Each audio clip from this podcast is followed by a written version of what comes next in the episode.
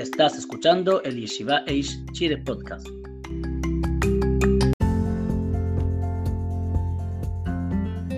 Cliché, segundo utensilo.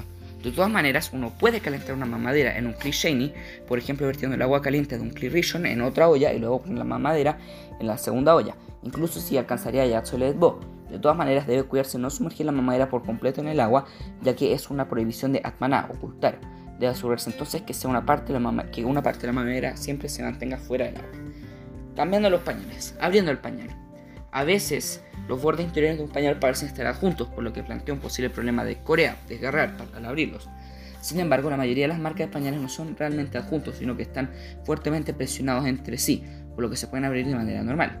Incluso si el pañal se atascó o cerró ligeramente por el calor de la máquina cortadora de la fábrica, no hay ningún problema para separarlo, ya que no, no se fue atascado, no se posicionó en un atasco a propósito.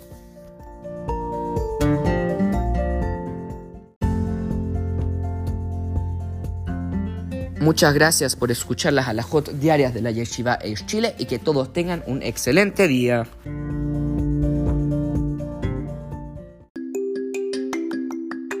Gracias por escuchar el Yeshiva Eish Chile podcast.